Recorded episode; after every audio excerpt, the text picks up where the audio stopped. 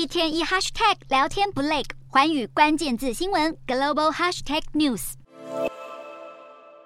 根据日本读卖新闻十一日报道，成田机场二日曾接获一通恐吓电话，一名不明人士表示自己在星宇航空从成田飞往桃园机场的班机上安装了爆裂物，并威胁航空公司准备好现金，否则就要引爆机上的炸弹。因此，航空公司只好先将机上乘客撤离，请警方协助检查。最后虽然没有发现爆裂物，但也造成航班延误了一个半小时。而事发几天后，成田机场服务台又接到了一通来自德国的国际电话。一名男子以英语表示自己在日本捷星五零一航班上安装了炸弹，并扬言要引爆，飞机只好紧急迫降于名古屋机场。虽然有五名乘客在逃生时受到轻伤，但在飞机上没有找到炸弹，已经是不幸中的大幸。警方调查后发现，这两通都是来自德国的国际电话，且来电者都是使用英文的机械音。两起事件有许多的相似之处，因此警方不排除是同一人所为。